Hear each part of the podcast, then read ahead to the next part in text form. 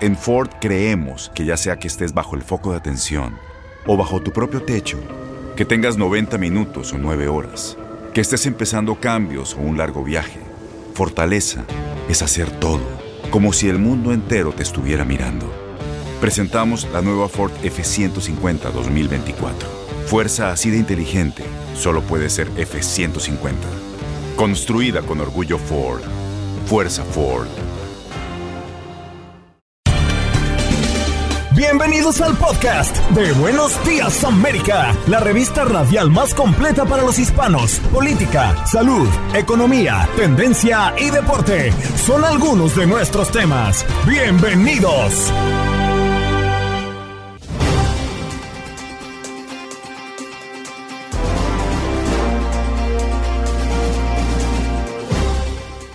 Hola, soy Adriana Gandica y este es el podcast de Buenos Días América.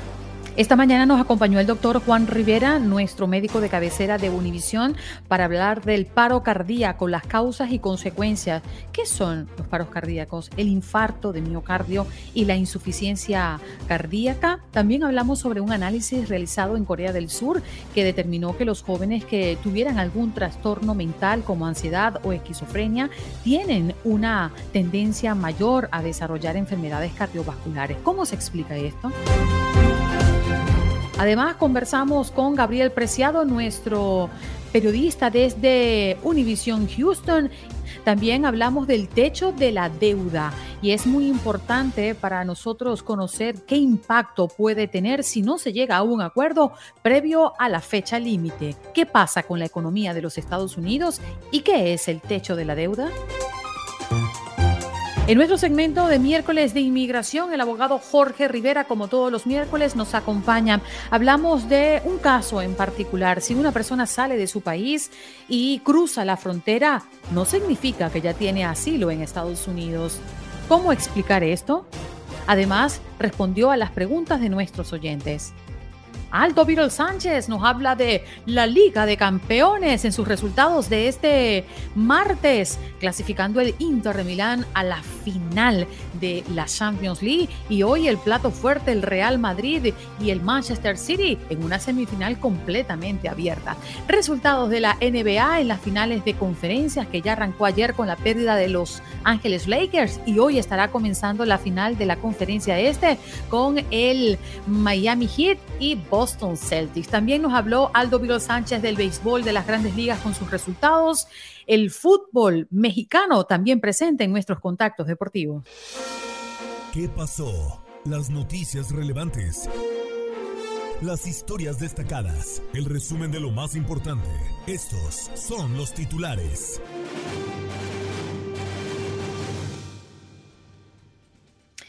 Camioneros hispanos proponen no viajar a Florida como protesta a la nueva ley contra inmigrantes indocumentados. Bajo la frase mi camión no se moverá, algunos camioneros hispanos están pidiendo a otros colegas unirse a una protesta para no viajar desde ni hacia Florida.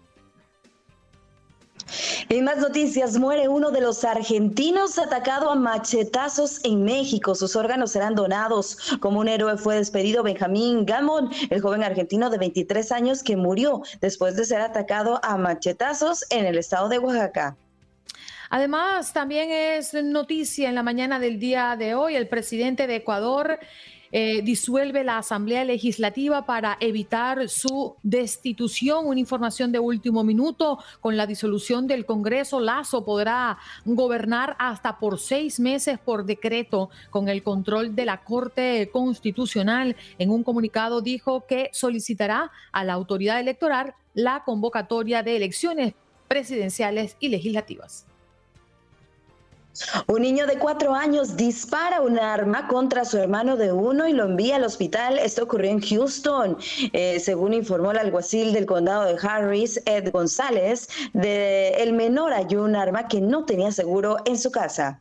Una nota que le dimos amplitud un poco más temprano, se trata de Kayla Ubenhau, desapareció por seis años. Esta serie de Netflix ayudó a localizarla y fue finalmente rescatada. Wow. Si huyes de tu país y te dejan cruzar la frontera, no significa que ya tienes asilo en Estados Unidos. Las nuevas reglas de asilo activadas en la frontera con México tras el levantamiento del título 42 restringieron el asilo en los Estados Unidos. También es noticia en Nueva York, al menos 200 padres de estudiantes de la escuela pública 172 en Sunset Park en Brooklyn no enviarán a clases a sus hijos el día de hoy en protesta por el uso de un gimnasio como albergue para inmigrantes que pidan asilo. Niña desaparecida hace seis años es encontrada gracias a una serie de Netflix. Kayla fue reportada como desaparecida en 2017 en Illinois. Seis años después fue encontrada sana y salva cuando un comerciante de Nashville la reconoció luego de ver la serie de Netflix. Y en información deportiva, hoy comienza la liguilla del fútbol mexicano en sus eh, duelos de semifinales. Tigres contra Rayados a través de la sintonía de tu DN Radio. Porque la salud importa. El doctor Juan Rivera nos acompaña como cada miércoles en Buenos Días América.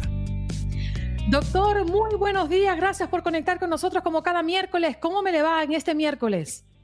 Hola, ¿cómo estás, Andreina? Buenos días. Muy bien, gracias a Dios.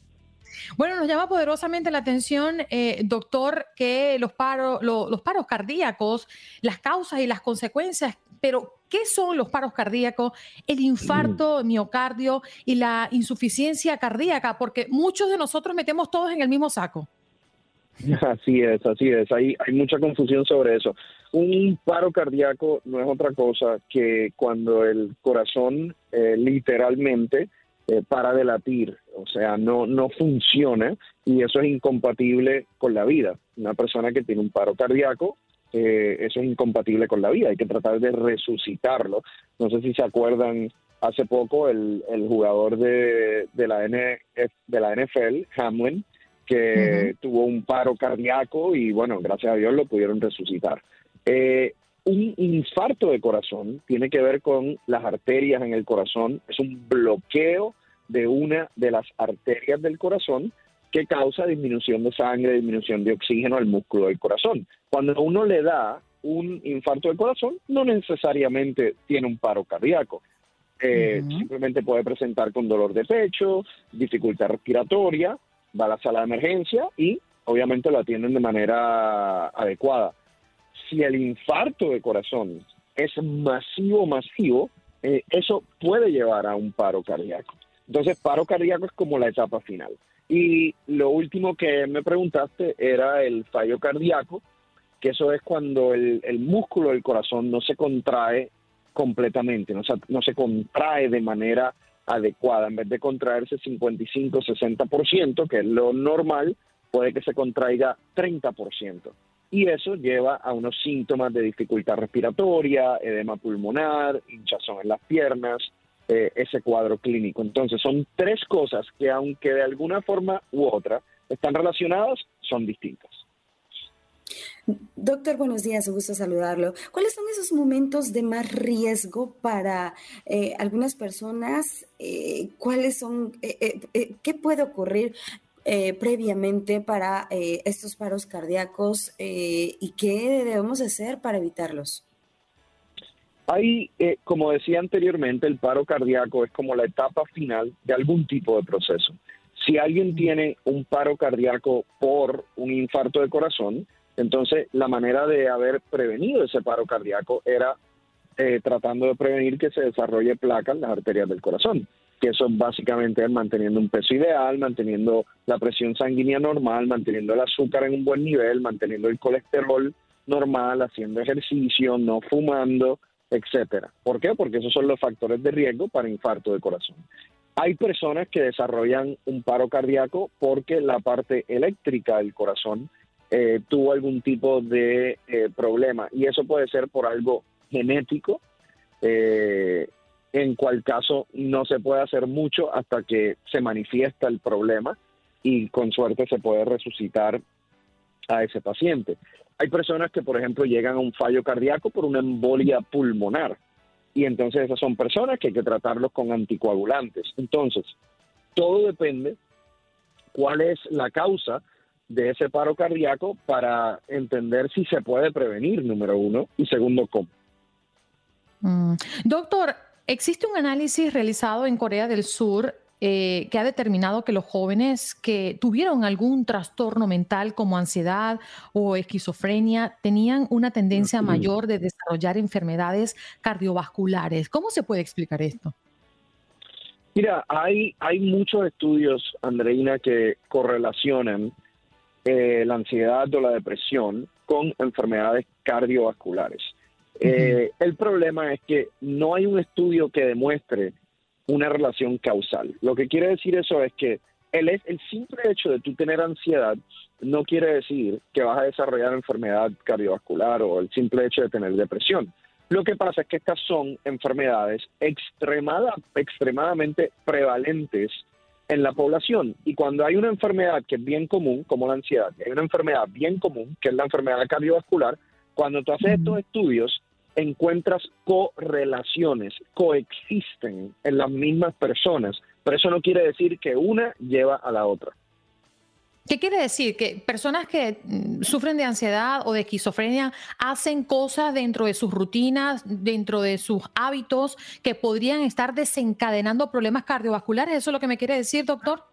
Sí, exacto. Básicamente lo, lo que te estoy diciendo es que el hecho de que tengan la parte de salud mental no los predispone a la enfermedad cardiovascular, pero sí puede ser que alguien con depresión, alguien con ansiedad, esté teniendo un estilo de vida eh, que no es saludable, no está haciendo ejercicio, esté sobrepeso, no esté durmiendo, esté comiendo mal, y eso realmente es lo que te lleva a la, al riesgo cardiovascular, no la enfermedad mental como tal. Bien, doctor, y por último, em, nosotros en nuestros hábitos, en nuestra vida, esto lo hemos hablado muchísimas veces, pero yo creo que es muy importante hacerles saber a, los oyentes y a nuestra comunidad la importancia de mantener un corazón sano. ¿Qué podemos hacer nosotros en el día a día dentro de nuestros hábitos para mantenernos sanos y nuestro corazón, por supuesto, primordialmente? Mira, te diría que no fumar, que es yo, a, este punto en nuestras vidas debe ser obvio para todo el mundo. Tienes que dar por lo menos 10.000 pasos al día, o sea, la parte de mantenerse activo es muy importante. Eh, el controlar la ansiedad es bastante importante también, mantener un peso ideal eh, es importante, tener una dieta balanceada. De todas las dietas, realmente la que más ha demostrado beneficio cardiovascular desde el punto de vista científico, una dieta mediterránea, eh, que la pueden, la pueden seguir. Hay una pirámide bien bonita que ustedes pueden ver en internet que te dice exactamente cómo llevar una, una dieta mediterránea. Eh, son cosas que pueden hacer día a día para tener un mejor riesgo cardiovascular. Gracias, doctor, por estar con nosotros esta mañana. Un abrazo, cuídense. Allí está el doctor Juan, nuestro médico de cabecera de Univisión, hablándonos de la importancia, bueno, en principio, de mantener un corazón sano y hablando del paro cardíaco, las causas y consecuencias. Houston, we have a problem. Conectamos con nuestra base en Houston. ¿Cuál es el problema? Gabriel Preciado, nuestro periodista desde Houston. ¿Cómo estás, Gabo? Buenos días. Un agrado escucharte, eh, Andreina, y sobre todo, bueno, felices de la vida de poder iniciar mitad de semana acompañados con lo que está aconteciendo por aquí en Houston. ¿Tú cómo te encuentras? Estoy muy bien, estoy muy bien. Un poco preocupada por todos los temas que estamos abordando, pero definitivamente verte y saber de lo que pasa en Houston siempre es una buena noticia. Mira, vamos a hablar de un tema, hemos abarcado la cuestión de crimen, hemos abarcado otros temas, pero vamos a hablar de un acrónimo que aquí es importante, sobre todo porque la Asociación Americana del Derrame Cerebral dio a conocer algunos números que nos interesan y que esto obviamente tiene que ver con nuestra salud, porque, escuche esto, el lugar número cuatro, en este caso, en la causa de muerte para eh, los hombres hispanos en el país, lo ocupa el derrame cerebral, así como lo escuchó. Pero seguido de ello, el lugar número tres lo ocupan las mujeres hispanas aquí en Estados Unidos. Pero no conforme con ello, la estadística general en todo el país, la quinta causa de muerte que se establece de acuerdo con la Asociación Americana del Derrame Cerebral es precisamente esta, un derrame. Ahora, para poder ayudar a nuestra gente a poder detectar esos primeros síntomas. Aquí, lo que es UT Health de Houston se dio a la tarea de poder trabajar en la cuestión de un acrónimo Y al tener un acrónimo que es eh, la definición de una palabra con varios elementos que la describen, nos da la pauta para darnos una idea de cuándo nosotros pudiéramos establecer de inmediato una llamada ante las autoridades por ir apareciendo cada una de estas características. El acrónimo se llama rápido, así como lo escuchan. ¿Qué significa la R, por ejemplo? Se llama eh, o significa tener, presentar el rostro caído. A eso significa la R. En su defecto, la A actuar de manera confusa en el momento en el que estamos presentando esta afección. Ojo, ya estamos hablando de un segundo elemento que forma parte de las características de este acrónimo. La letra P, pérdida de fuerza, ya sea en un brazo o en una pierna. Sumado a esto está la letra I, impedimento en este caso ya visual. Si a ello le sumamos la letra D, es dificultad para poder hablar, para poder coordinar precisamente esta parte y la O, inmediatamente al presentar todo esto, es que obtenga ayuda de manera rápida llamando a emergencias. La recomendación que da aquí en este caso eh, los equipos de investigadores es que al presentar todas esas características, es que nosotros nos encarguemos de difundir que este acrónimo, le saquemos una fotografía, le saquemos eh, la misma y la coloquemos en algún sitio donde esté presente para todos, porque un derrame cerebral se puede presentar en cualquier momento de nuestras vidas. Estaba oyendo exactamente hace un momento el tema del que estaban hablando. Y entonces a todos nos compete el hecho de estar preocupados por nuestra salud. Y creo que en materia de ello, pues si no nos cuidamos nosotros, ¿quién nos va a cuidar? Y me parece muy interesante. Lo que acabas de comentar, Gabriel, porque en estos casos el tiempo es muy importante para salvar vidas. Definitivamente, y esta puede ser una muy buena opción para que aquellas personas que al escuchar este acrónimo, escúchelo, la palabra rápido, R, rostro caído, A, actuar confuso, P, pérdida de fuerza, ya sea en un brazo o una pierna, y impedimento visual. La D, dificultad para hablar. Al presentarse todos ellos, viene por ende la letra O, obtener ayuda de inmediato marcando al número de emergencias. No espere más, porque ahí, en ese tiempo, en la llamada y la atención está la diferencia entre la vida y la muerte, Andreina. Y por otra parte, otro de los temas que también nos compete es que el pasado 11 de mayo terminó la emergencia por COVID-19. Esto, obviamente, pues ya le costará a las personas el hecho de poder abastecerse de las vacunas, los tratamientos o en su defecto, inclusive los propios exámenes. Aquí, el Departamento de Salud Pública del Condado Harris, aquí en Houston, está haciendo un llamado a la población porque ellos cuentan todavía con vacunas, en este caso de refuerzo bivalente, las vacunas que van a complementar el sistema básico para aquellos que nada más se pusieron una vacuna. Bueno, cuentan con ese tipo de servicio. Inclusive los exámenes de detección todavía cuentan con fondos para ello, así que hay que aprovechar y ponerse en contacto rápidamente con el Departamento de Salud, en este caso del Condado Harris, visitando su propia página harriscountypublichealth.gov para conocer las ubicaciones, los horarios en donde puede encontrar esa atención, quizás el más cercano a casa. Y esto es en materia de salud, pues hoy por usted, mañana por usted y siempre por usted. Así que prevéalo, prevéalo con toda esta situación de que todavía este tipo de medicamentos, todo este tipo de atención puede estar gratuita para usted si aprovecha esos recursos que aún se encuentran disponibles aquí en Houston.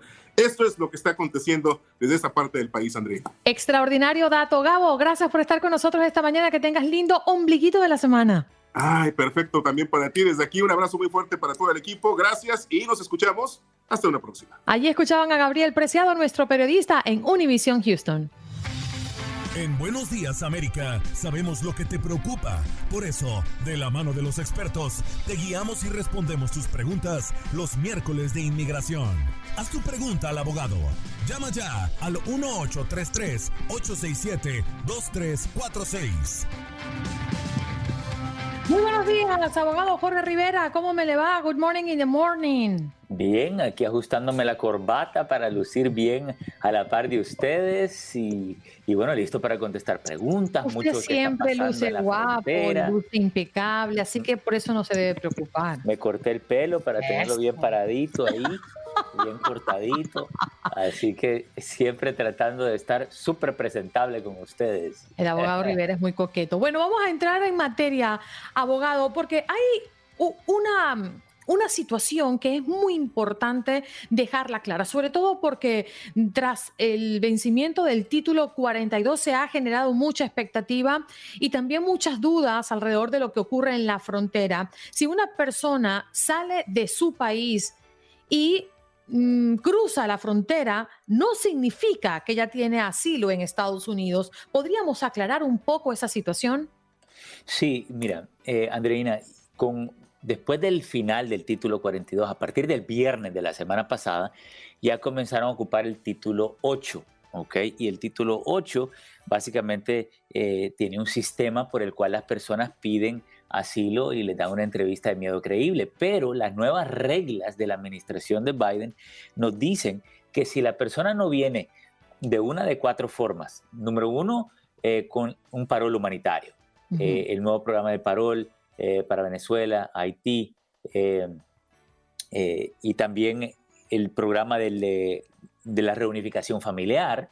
Luego, si no vienen con el parol, la reunificación familiar, el CBP-1, o si no pidieron eh, asilo en un tercer país antes de llegar, entonces ahí tenemos una presunción de que el asilo no es eh, suficiente y ellos van a procurar ponerte en deportación y aplicarte un castigo de cinco años. Abogado, tenemos las líneas full y nos encantaría darle espacio a nuestra audiencia. Vamos a comenzar con ellos. Toño, buenos días. ¿De dónde nos llamas? Y tu pregunta para el abogado, por favor. Buenos días, Adriana, de aquí de Houston. Buenos días, abogado. Ah, la pregunta es como hacia mi esposa. Ella pidió asilo, tuvo su audiencia, pero le dijeron que no era creíble, pero el abogado de ella le dijo que volviera a aplicar para volver a tener otra audiencia. ¿cree? Pero tiene eso, ella tiene permiso de trabajo. ¿Cree que eso le afectaría en el permiso de trabajo? No, mira, si, si ella tiene el permiso de trabajo, quiere decir que ya presentó hace más de 150 días su asilo, porque ese es el requisito. ¿Hace cuánto tiempo presentó su asilo? Ella vino en el 2014. Ok, y a estas alturas todavía tiene un asilo pendiente, ¿correcto? Eh, tuvo la última cita con inmigración, pero no le no le, después el caso no creíble, pero el abogado volvió a cobrar más para hacer otra audiencia, pero hasta el día de ahora no, no, ha dado luces de cuándo más o menos sería otra vez volver. Esa próxima audiencia va a ser con el juez de inmigración, ¿ok? Y entonces ahí tú lo puedes chequear en el website de la Corte de Inmigración o llamando al teléfono 1800 de la Corte, porque cuando te lo niegue el servicio de inmigración se puede pedir una audiencia delante de los jueces. Así que no se ha acabado el caso. Lo que queremos es que tu abogado analice si es suficientemente fuerte ese asilo para que proceda delante del juez o desestimemos ese caso delante del juez y ella continúa con el permiso de trabajo todo el tiempo. Gracias, Toño, por comunicarte con nosotros. Vámonos con William. ¿De dónde nos llamas, William? Y tu pregunta para el abogado, por favor. Sí, buenos días de, Nueva York, de Brooklyn, Nueva York. Eh, felicitaciones a todos eh, por, por, el programa y por la, ayuda que nos están dando. Para el abogado Rivera también, buenos días y felicidades. Mi pregunta es eh, que yo soy ciudadano de Guatemala, soy de Guatemala y tengo un hijo casado en Guatemala y tiene y tuvo visa pero él, se le venció pues. Entonces ahora está en el trámite de, esperar que le den nuevamente la visa. Y mi pregunta es si él al estar aquí al venir con visa porque creo que se la van a dar pues de turista al venir con visa se podría mm, yo quiero hacer la petición pero me habían indicado aquí otras personas mi esposa consultó no no recuerdo con quién me dijeron que si se quedaba más de los seis meses, él perdía la, eh, no tenía perdón después para aplicar y que tenía que hacer la espera en Guatemala por más de diez años, creo yo. Eh, entonces la pregunta es si eso es posible o que se pueda pedir un perdón después, porque él creo que tiene la posibilidad de venir con visa y hacer el trámite aquí en Estados Unidos. Sí, mira, él puede venir con la visa, pero esa visa le van a dar seis meses. Ok, mi recomendación es, que hagan, hagan la petición ya, haz la petición eh, y al tener el recibo se lo van a aprobar y entonces él puede pedir la reunificación familiar, porque recuerda, se le han dado a El Salvador, Honduras, Guatemala y Colombia.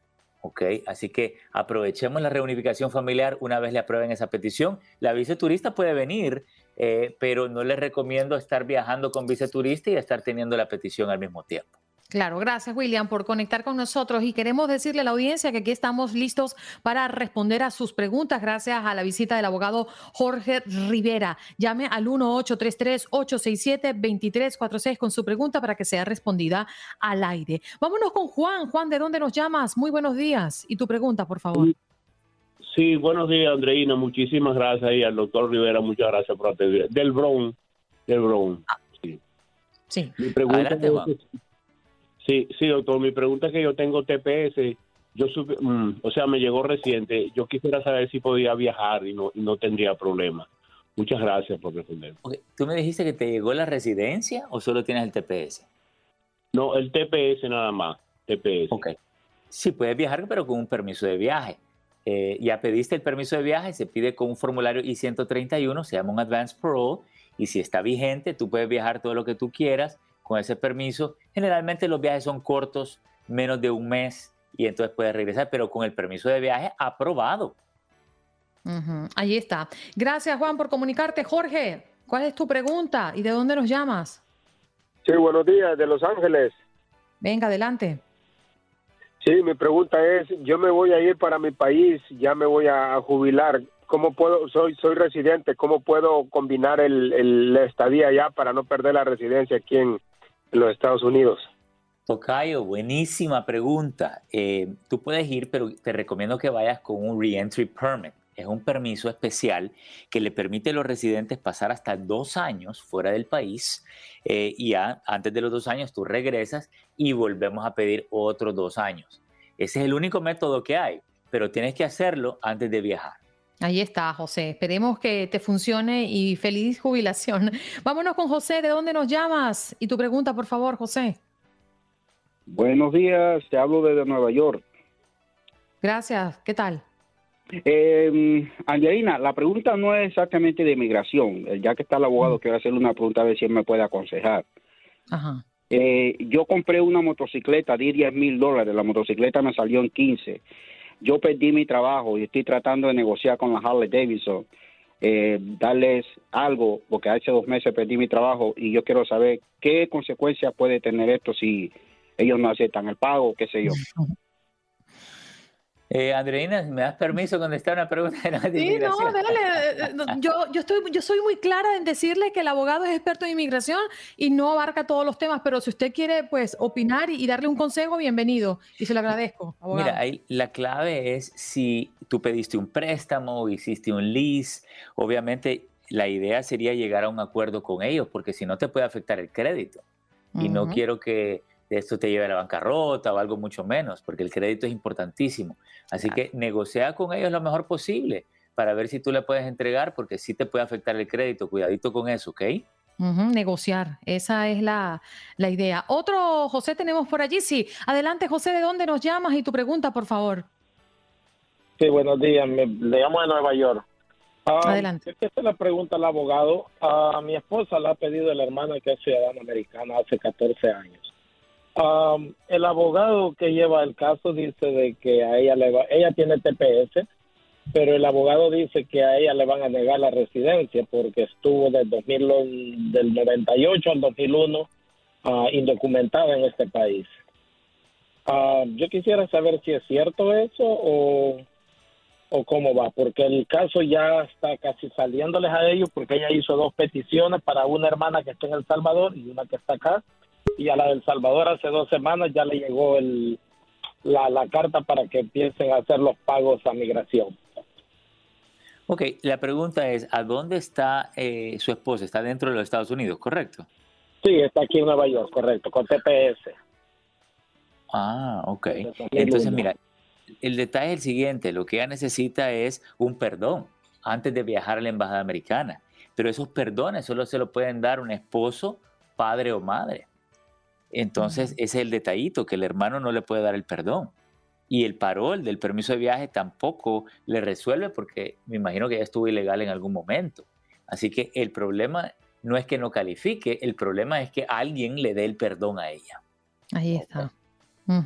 Mm, abogado, ¿dónde podemos conseguirlo? El tiempo se agoten, pero ustedes que están aquí en el chat, en YouTube y en Facebook, no se angustien. Tenemos varias preguntas por aquí, la vamos a responder en el corte comercial para que nos dé tiempo y el abogado pueda tener el tiempo también para responderla. Pero allí tenemos, hágame la prueba que yo me sé su número de teléfono, abogado. Ok, vamos a ver. 888-578-2276. ¿Qué les parece? ¡Wow! Impresionante. bueno, repítalo usted, abogado, invítenos a, porque es que además yo soy amiga de todas las que atienden allí, porque todas son un amor de cosas bellas. Gracias, gracias. Mira, pueden llamar cantadito 888-578. 2276, lo repito, 888-578.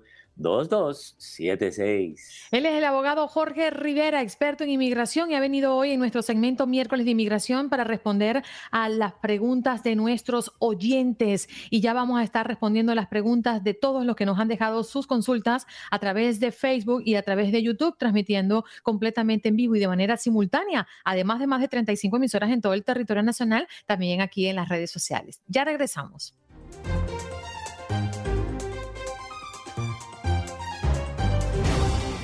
Bueno, vamos a hablar de un tema que está ocupando especial atención tiene que ver con el techo de la deuda. Republicanos exigen cambios en los programas de asistencia para aprobar un nuevo techo. Aunque representantes republicanos y demócratas se mostraron optimistas ante la posibilidad de llegar a un acuerdo con respecto al aumento en el techo de la deuda, una de las exigencias del equipo liderado por Kevin McCartney es que los estadounidenses que se benefician del programa de asistencia nutricional suplementaria, mejor conocida como SNAP, y del programa de asistencia temporal para familias necesitadas, el TAMPS, trabajen un mínimo de horas para recibir las ayudas. El presidente Biden, acompañado por la vicepresidenta Kamala Harris, se reunió por segunda vez con los líderes del Congreso para buscar un acuerdo que permita elevar el techo de la deuda estadounidense. Si el gobierno incumple con sus compromisos financieros, millones sufrirían graves consecuencias, entre ellas pérdidas en planes de retiro la gente que tenga invertido el dinero en bonos del gobierno también se pueden ver afectados porque el precio de esos eh, instrumentos va a bajar de precio a medida que los intereses suban. A la salida del encuentro, el presidente de la Cámara de Representantes, el republicano Kevin McCarthy, dijo que se podría alcanzar un acuerdo para el fin de semana, aunque advirtió que queda mucho camino por recorrer. El presidente aceptó que dos de sus funcionarios negocien directamente con mi equipo y creo que eso es productivo, expresó. Biden anunció que el viaje que hará a Japón mañana miércoles será recortado y retornará el domingo para asegurar que el Congreso culmine la aprobación antes del primero de junio. Los dirigentes demócratas también expresaron optimismo. Esperamos llegar a un acuerdo. No tenemos mucho tiempo, pero no podemos dejar de pagar la deuda sería la peor alternativa, dijo el líder del Senado, Chuck Schumer. La secretaria del Tesoro, Janet Yellen, advirtió que los pagos podrían incumplirse incluso antes del primero de junio si el Congreso no eleva el techo de la deuda antes de esa fecha. Asesores del presidente y McCarthy han discutido la propuesta republicana de exigir más condiciones para quienes participan en el programa de estampillas de comida y asistencia a familias necesitadas. La vocera de la Casa Blanca resaltó lo que llamó la habilidad negociadora del presidente. Él sabe. Él sabe cómo, lograr acuerdos, sabe cómo hacerlo y no hay nadie con más experiencia y conocimiento para lograrlo, destacó. Es posible que la vicepresidente Kamala Harris participe en reuniones que tengan lugar durante el resto de la semana para llegar a una resolución. La vicepresidenta y justamente el presidente luego en un acto posterior dijeron que en los próximos días Biden estará hablando directamente con McCarthy todos los días para asegurar que se llegue a una solución. Y es importante, este tema ya lo habíamos tocado nosotros con anterioridad en este programa, que es el techo de la deuda y por qué sería catastrófico que Estados Unidos no pueda hacer sus pagos. Esta es una extraordinaria explicación, así que aquí se la dejamos. Siempre escuchamos que con el techo de la deuda de Estados Unidos no se juega, pero ¿qué es el techo de la deuda y por qué es tan importante para el país? Te lo explico. Estados Unidos tiene que pagar tantas cosas que no le alcanza con el dinero que recibe todos los meses, principalmente de nuestros impuestos. Por eso se endeuda para poder cubrir todas sus obligaciones. Lo hace vendiendo papeles que respalda el Tesoro o lo que se conoce como los bonos del Tesoro. Pero el gobierno federal no puede vender todos los papeles que quiera. Existe un límite o un techo de la deuda y la llave de ese límite solo puede abrirla el Congreso. Eso se ha convertido en un problema, porque el asunto suele quedar en medio de las peleas que tienen republicanos y demócratas sobre el gasto del gobierno, como la que hubo en 2013 durante la administración de Barack Obama. La pelea por la ley de salud Obama que fue tan fuerte que algunas oficinas federales cerraron por casi dos semanas y Estados Unidos estuvo al borde de no poder pagar parte de su deuda por primera vez en su historia. Pero faltando horas para ese catastrófico día X se llegó a un acuerdo. La noche pasada eh, de pagar impuestos americanos. Los, los demócratas y republicanos son responsables de este colapso y en los últimos 20 años ha sido lo mismo. En las últimas semanas hemos sufrido daños innecesarios. Sería el equivalente a que no puedas hacer el pago de tu casa, de tu auto o de tu tarjeta de crédito. El impacto sería nefasto en tu puntuación crediticia y en el caso de Estados Unidos tendría repercusiones en los mercados del mundo. El país sería visto como un deudor menos confiable y se le complicaría pagar no solo la deuda, sino también cubrir los cheques del Seguro Social y los beneficios de Medicare y programas sociales como los cupones de alimentos. Además, la Casa Blanca estima que se perderían millones de puestos de trabajo.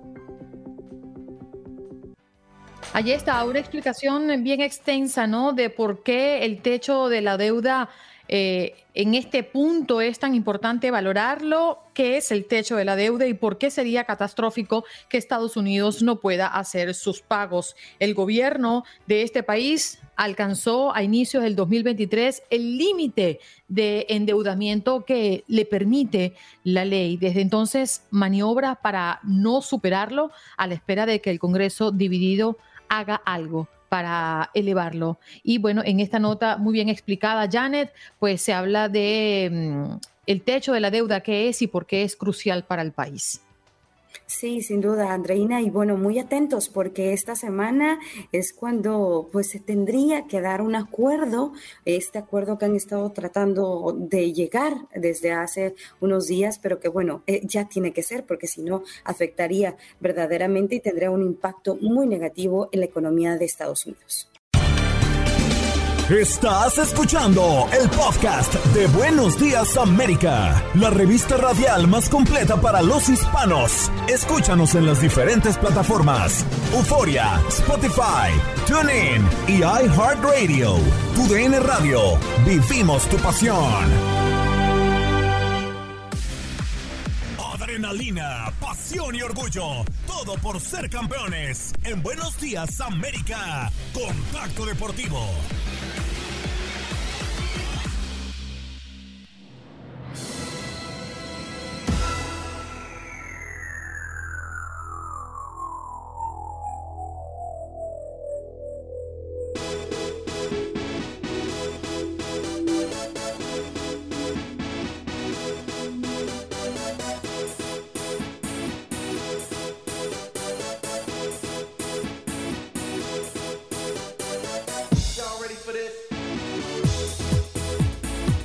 Bienvenidos, bienvenidos al octavo arte. Botamos la pelota y encestamos a tres porque la NBA no frena y estamos en actividad de sus finales de conferencia. Primero, vámonos a repasar un poquito el calendario para que, bueno, estén bien atentos y puedan eh, anotarlo en caso de que te encuentres en Boston o te encuentres en Miami, Los Ángeles, en su caso también Denver.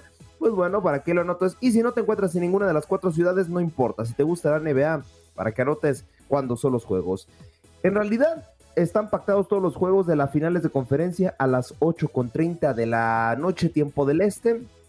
En caso de que nos alarguemos hasta un partido número 7, terminaríamos la actividad de las finales de conferencia hasta el lunes siguiente, hasta el lunes 29. Pero bueno, vámonos con lo que pasó el día de ayer, porque los Denver Nuggets nos dieron un tremendo partidazo frente a los Lakers de verdad, si van a estar así las finales de conferencia, es para no, perder, no perderse, perdón, absolutamente ninguna. 132 a 126, la verdad, el partido que tuvo eh, Nikola Jokic, sinceramente, fue un 10 de 10. Incluso el mismo LeBron, imagínate, para que LeBron James te lo reconozca, es que de verdad hiciste las cosas extraordinarias. Incluso también la prensa de Los, la prensa, perdón, de Los Ángeles comenta que Nikola Jokic parece e incluso da a entender que el, béisbol, que el básquetbol es, es fácil, ¿eh? lo hace ver fácil, así lo podan a través de diferentes medios locales en Los Ángeles. Pero bueno, vámonos también a repasar un poquito las palabras de LeBron James después de este primer partido. Y es que, cito, tardamos una parte en entrar al encuentro y eso fue básicamente el partido. Debemos entender que tenemos que cumplir desde el salto inicial. Y la verdad, porque los Denver Nuggets se fueron esos seis puntos que hicieron diferencia, precisamente fueron seis puntos eh, donde agarraron dormida la, defensa del conjunto de los Lakers. Y bueno, a fin de cuentas termina por pesar. En una eliminatoria no te puedes ni siquiera relajar un minuto porque en un minuto te pueden meter de 6 a 9 puntos, si no es que más. También eh, finalmente cerró la entrevista diciendo que nos golpearon en la boca en el principio. Sé que un partido se gana en 48 minutos, pero ellos establecieron las pautas en solamente 24 y los otros 24 solo intentamos ponernos a su nivel. Ahí prácticamente resume lo que fue el partido el buen eh, King LeBron, donde eh, se va totalmente al frente los Denver Nuggets. De hecho, parecía que iba a ser una paliza la que le, le iban a meter a los Lakers. En Ford creemos que ya sea que estés bajo el foco de atención o bajo tu propio techo, que tengas 90 minutos o 9 horas, que estés empezando cambios o un largo viaje, fortaleza es hacer todo, como si el mundo entero te estuviera mirando. Presentamos la nueva Ford F150 2024. Fuerza así de inteligente solo puede ser F150. Construida con orgullo Ford. Fuerza Ford. Sin embargo, vinieron desde atrás y se quedaron a solamente dos triples, ¿eh? No es tanto. Parecería que es mucha la diferencia, pero no. Termina por ser eh, importante y destacado por ahí, eh, si así lo quieren poner, el comeback del conjunto de Los Ángeles. Vámonos con más información porque ayer se llevó a cabo el draft de la NBA. Ya salieron los picks. Los San Antonio Spurs estarán en primer lugar, en segundo los Hornets, en tercero los Straight Blazers, en cuarto lugar los Houston Rockets y en quinto lugar los Pistons. Ya incluso eh, hicieron la selección de las 14 primeras franquicias que van a seleccionar en el draft, pero sabemos que el hombre más solicitado en esta ronda es de Víctor Banyama, el francés que estaba jugando en la J-League. Ahora parece ser que los San Antonio Spurs, al tener su pick número uno, lo van a seleccionar. Parece, será que, parece ser perdón, que será la nueva casa de este francés y ya le llegará la prueba de fuego porque varios especialistas decían, ok, está teniendo un desempeño extraordinario, pero le falta la prueba de fuego, que es jugar en la NBA. Vamos a ver cómo le va a la, pivote en esta nueva aventura con los San Antonio Spurs. Hoy parece ser que será oficial su pick eh, del joven de 18 años, pero pues bueno, todo puede pasar en un draft de la NBA. Ya para finalizar nuestro contacto deportivo, cambiamos de deporte y jugamos con el ovoide y anotamos un touchdown porque ya se revelaron los precios para el partido de despedida de Tom Brady. Así es, será primero entre las Águilas de Filadelfia y los New England Patriots. Les voy a dar una pequeña primicia. Van a ser los boletos más caros de la temporada regular, pero ahí les va. Eh, para ver eh, un partido de los Dallas Cowboys, pues eh, cuesta aproximadamente unos 501 dólares. es el, el, costo promedio, ¿no? Para ir a su estadio. Para ver a Kansas City Chiefs cuesta 444 dólares en promedio. Para ver a los equipos de Nueva York, Chicago y Green Bay, pues también cuesta como unos 349 dólares ir a verlos en promedio, eh, reitero. El boleto más barato, reitero, el boleto más barato, eh, barato para ver este partido de Tom Brady será de 807 dólares. ¿Qué quiere decir? Que casi doblega el, eh, el precio promedio de lo que sería ir a ver a los Dallas Cowboys. O sea, 807 dólares a partir de ahí cuestan los boletos para ir a ver la despedida del buen Tom Brady. Para mí, el mejor jugador en la historia de la NFL. No sé si para pagar 807 dólares, pero pues así las cosas al momento en el partido de despedida de Tom Brady.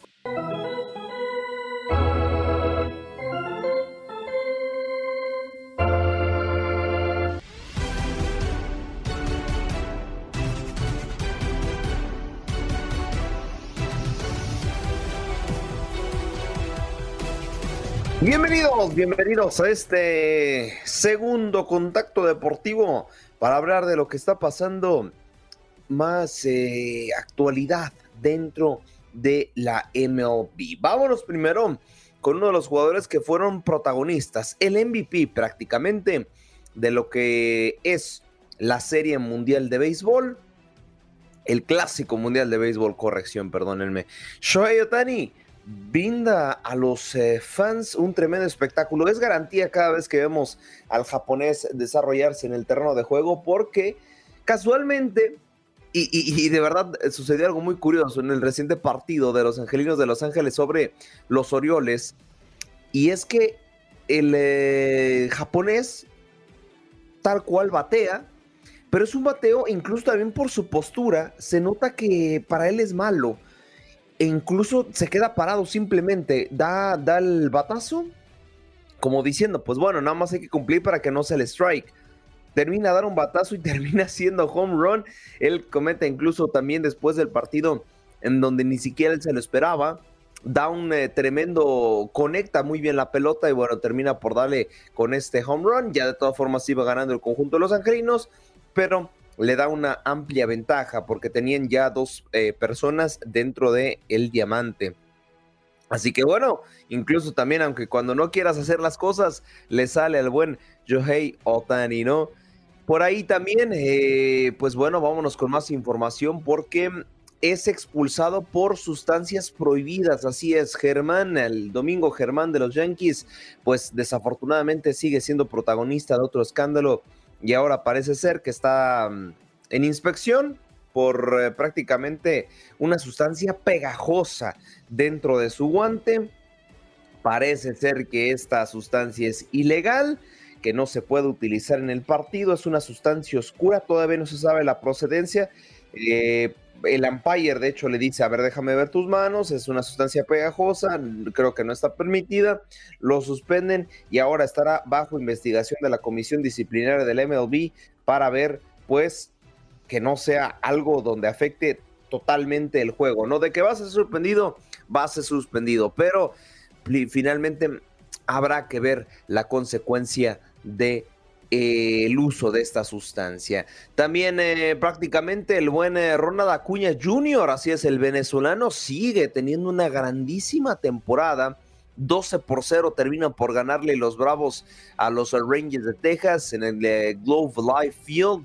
Y bueno, este excelente marca parece ser que lo va a posicionar dentro del prácticamente del diamante inicial de esta fecha de la MLB. Eh, se siente orgulloso, lo comenta en conferencia de prensa y también la misma liga lo posiciona dentro de los mejores 10 jugadores al momento de la temporada. Dejamos, dejamos el béisbol y vámonos rapidísimo a lo que está, en la que está pasando, perdón, en el Masters 1000 de Roma. Ya tenemos octavos de final en lo que viene siendo la ronda del día de hoy. Y déjenme decirles que en estos momentos Nova Djokovic se está jugando el segundo set, lo va ganando 30-0, pero ya perdió el primero frente al Hardel Run, el jugador de Dinamarca. Así que vamos a ver si al serbio se puede imponer. Al momento parece ser que se va a llevar el segundo set. Más al ratito a la una de la tarde, tiempo del este, Cash Perrut se estará enfrentando a Francisco Querundolo, el argentino, y mañana seguirá la actividad de cuartos de final con Stefano Tsipas y nada más y nada menos que Dani Medebev. En el individual femenino, ¿qué está pasando el día de hoy? Ya en unos momentitos arranca el partido de Iva Swiatek frente a Yelena Rivaquina, dos potencias, dos grandes de esta disciplina apenas echarán en los cuartos de final. Acaba de finalizar también el partido en representación latina con Horacio Ceballos, el argentino, junto a Marcel eh, Granollers, el eh, atleta también español. Se imponen a la pareja británica-estadounidense, Rashid Ram y Joel Silsburg. También los dobles femeninos, en estos momentos, Jessica Pegula junto a Corey Guff se están imponiendo un set a cero a Ena Shibara y Shuko Ayoma, las atletas japonesas.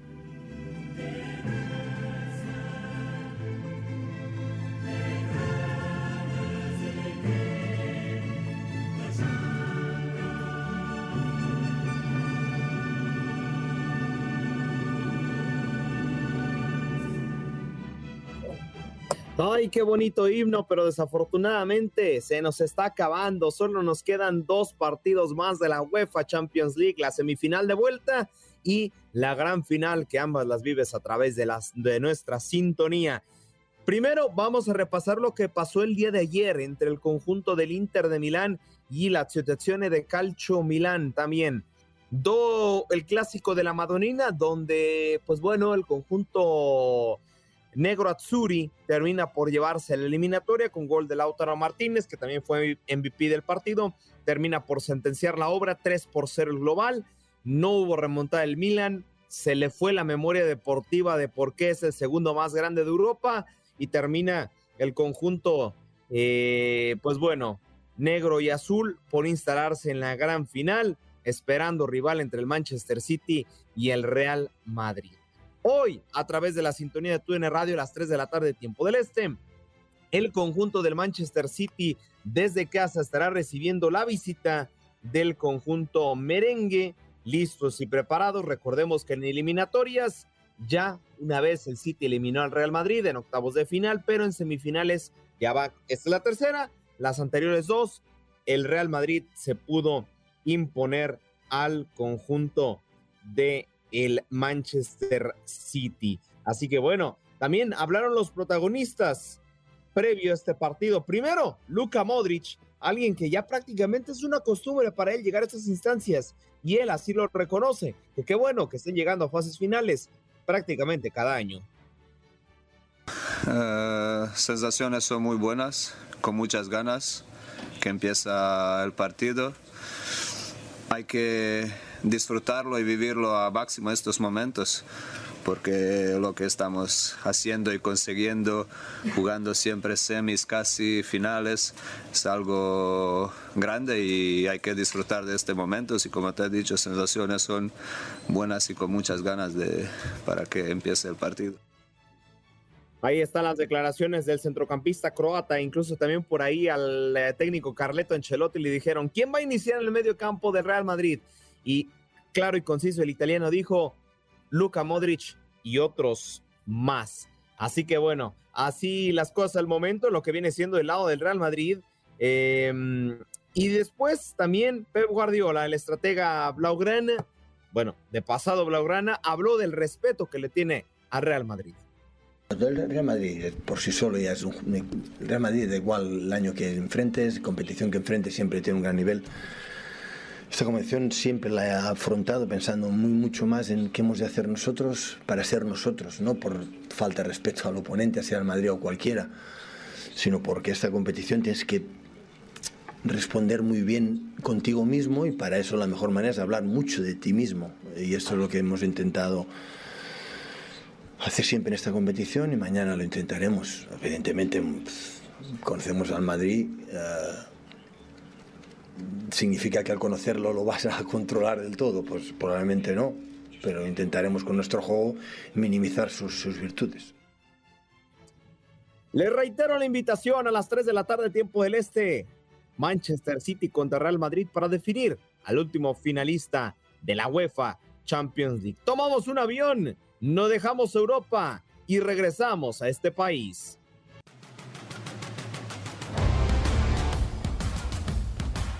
Así es, así es. La Major League Soccer jugará una doble fecha en, esta semana. Y bueno, ya sabes que conmigo tienes toda la previa y toda la información referente a la Liga de los Estados Unidos y Canadá. Hoy prácticamente se juega la fecha número 13. No hay ningún eh, eh, partido que se juegue mañana, que se juegue eh, el viernes, no, todos hoy prácticamente. ¿Cuáles son los partidos que destacan para esta jornada? El Philadelphia Union estará recibiendo al DC United todos a las 7 con 30 de la tarde, tiempo del este. Más aparte también por ahí el LA Galaxy y Chicharito Hernández estarán enfrentando al Columbus Crew a domicilio. En más también partidos, el Houston Dynamo estará visitando el conjunto del Minnesota United, el Nashville hará lo propio frente al Inter de Miami y el LAFC también estará recibiendo la visita del Sporting Kansas City. Para cerrar la jornada, Seattle Saunders estará recibiendo al Austin Football Club en esta doble fecha de la Major League Soccer. Con esta información estamos cerrando nuestro tercer contacto deportivo. Mira, Aldo, pero no te me vayas porque por aquí te hacen una pregunta. Exumar se dice, Aldo, ¿cómo ves la temporada del Madrid? Uy, ¿cómo veo la temporada del Madrid? Sinceramente y honestamente dirían por ahí, la calificaría como regular pegando la mala. ¿Por qué? Porque en la liga eh, fue, no, regular pegando la buena, ya me cambié de opinión. ¿Por qué? porque en la liga la verdad fueron un equipo sumamente inconstante. Eso no se le puede exigir al Real Madrid, pero en Copa la ganaron y ahorita están peleando la Champions, así que solamente por ese detalle de la liga la calificaría como regular pegando la buena. Bueno, ahí está tu respuesta, Exxon Marce. Y por otra parte, bueno, me piden que cante la Champions. Yo a veces no quiero porque, bueno, yo sé que la canto también que opaco al titular, pero bueno, venga, Jorgito, venga, vamos a complacer a la audiencia. ayúdame, Aldo, ayúdame.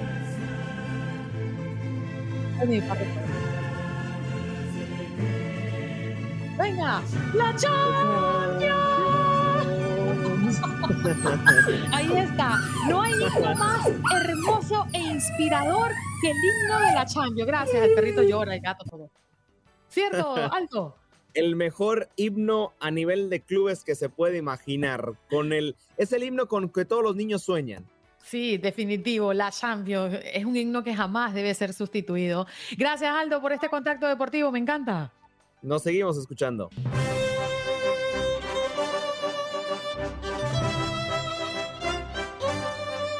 Bienvenidos, bienvenidos a este cuarto y último contacto deportivo para hablar de lo que hoy será el clásico regio. Las semifinales del fútbol eh, mexicano se llevarán a cabo a través de la sintonía de TUN Radio. Antes que nada, les recuerdo y les doy el aviso que Andrés el Principito Guardado se ha retirado de manera internacional, ya no estará representando a la selección mexicana, se retira con dos Copas Américas jugadas, una infinidad de Copas Oros y también cinco mundiales entre comillas, jugados. así se retira este jugador, actual atleta del Real Betis. Miren, bueno, voy a sonar muy cruel, sí se retiró, pero la verdad simplemente un jugador más en la selección, nada destacado, no un jugador que marcó diferencia, ningún jugador que, pues líder entre, para mí entre comillas, no hizo nada espectacular referente al resto, llegó a octavos de final, porque también aquí en México algunos se la dan de voz autorizada, para mí las únicas voces autorizadas son Rafa Márquez y Hugo Sánchez, y nada más por su trayecto, pero en cuestión de selección nacional, muchos se la dan de, voces autorizadas y todos llegaron a lo mismo, todos llegaron a octavos de final, pero bueno, así que así se retira Andrés Guardado, sí le deseamos todo lo mejor, pero para ser honestos, simplemente un jugador más en la selección mexicana. Vámonos ahora sí a lo que serán las semifinales del fútbol eh, mexicano. Tigres contra Rayados, el día de hoy a través de la sintonía de TUN Radio. Podrás vivir este duelo pues en el volcán. Sí, Rayados superlíder, Tigres eh, que terminó como séptimo buscando por ahí imponerse al conjunto de los Rayados. Eh, pues no es la primera vez y aparte también en los últimos años que se ven las caras en liguillas ya Rayados ha eliminado en eh, algunas ocasiones al conjunto de Tigres y viceversa, ¿no? Pero aquí lo importante, cuáles son eh, sus estadísticas en lo que viene siendo la fase final del fútbol eh, mexicano, ¿no? Por ahí tenemos como antecedente otras semifinales en donde Monterrey terminaba por ganar la ida 1 por 0 y Tigres la vuelta 1 por 0. Evidentemente el conjunto de la Universidad Autónoma de Nuevo León terminaría por pasar a la siguiente ronda, la última vez que se vieron en instancias de semifinales, que fueron en clausura 2019. Eh, pues bueno, el conjunto de los Tigres terminaría por avanzar por posición en la tabla, se vieron en la gran final, ahí también Tigres por global de 3 por 2 termina por llevárselo. Pues bueno, Tigres tiene de cliente al conjunto de Rayados. También en cuartos de final en la clausura 2017, los Tigres terminarían por avanzar por un global aplastante de 6 por 1, cuando precisamente fue Tigres Chivas la final. También en cuartos de final en el clausura 2016, ahora sí Rayados terminaría por llevarse el global 4 por 3 frente al conjunto de los Tigres. Así las cosas al momento también ya se vieron en Copa, en donde la Copa pues, en los cuartos de final terminó por llevársela el conjunto de Rayados por medio de los penales. Y si nos remontamos hasta la clausura 2013, pues Rayados también se puso en cuartos de final con un global de 2 por 1 frente a los Tigres. Pero bueno, vamos a hablar con los protagonistas. Eh, uno de ellos fue Antonio Sancho, el director deportivo de los Tigres de la Universidad Autónoma de Nuevo León, que habla precisamente de este clásico. Primero contentos por haber estado, eh, avanzar a esta, a esta fase y bueno, pues sabemos ahora que son dos partidos eh, pues ahora sí que deportivamente hablando a muerte para tratar de llegar a una final. ¿no? Sabíamos que era así, sabemos todo lo que ha pasado en el torneo, en el semestre, pero bueno, ahí andamos, estamos en una semifinal eh, contra el rival de la ciudad y bien, pues contentos por haber avanzado y bueno, pues ahora este, pues recuperándonos para, para enfrentar el primer partido el miércoles, ¿no? Ahí están las declaraciones de Antonio Sancho, director deportivo de los Tigres. Y del otro lado también habló Héctor Moreno, defensa central del conjunto de Rayados del Monterrey, que habla del respeto que le tienen a Tigres y de la motivación que tiene el equipo. No, de presionar, no. Yo creo que la tensión, el nerviosismo de que cualquier partido de semifinal te conlleva. Después de ahí, cómo llegaste, cómo dejaste de llegar. Yo creo que están aquí por méritos propios ellos. Este, nadie les ha regalado nada han tenido una temporada complicada, acostumbrados a lo que venían haciendo, pero aún así están, están al mismo nivel que nosotros en este momento. Los dos estamos en semifinal, los dos estamos con la ilusión y la lucha de poder llegar a la final y poder eh, culminar una temporada en el trayecto que ha sido diferente, sí, pero al final es, lo mismo, ¿no? Estamos peleando por lo mismo, así que nosotros estamos confiados mucho en el proceso, confiados mucho en el, en el trabajo que hemos venido realizando y con la tranquilidad que nos da el hecho de que tenemos un gran equipo, de que tenemos un gran cuerpo técnico y que tenemos toda la, capacidad para, para, poder solventar este, este episodio. ¿no? Yo creo que fácil no será. Ahí están las palabras de Héctor Moreno, defensa central de los Rayados del Monterrey. Hoy, hoy así es, hoy el conjunto de los Tigres.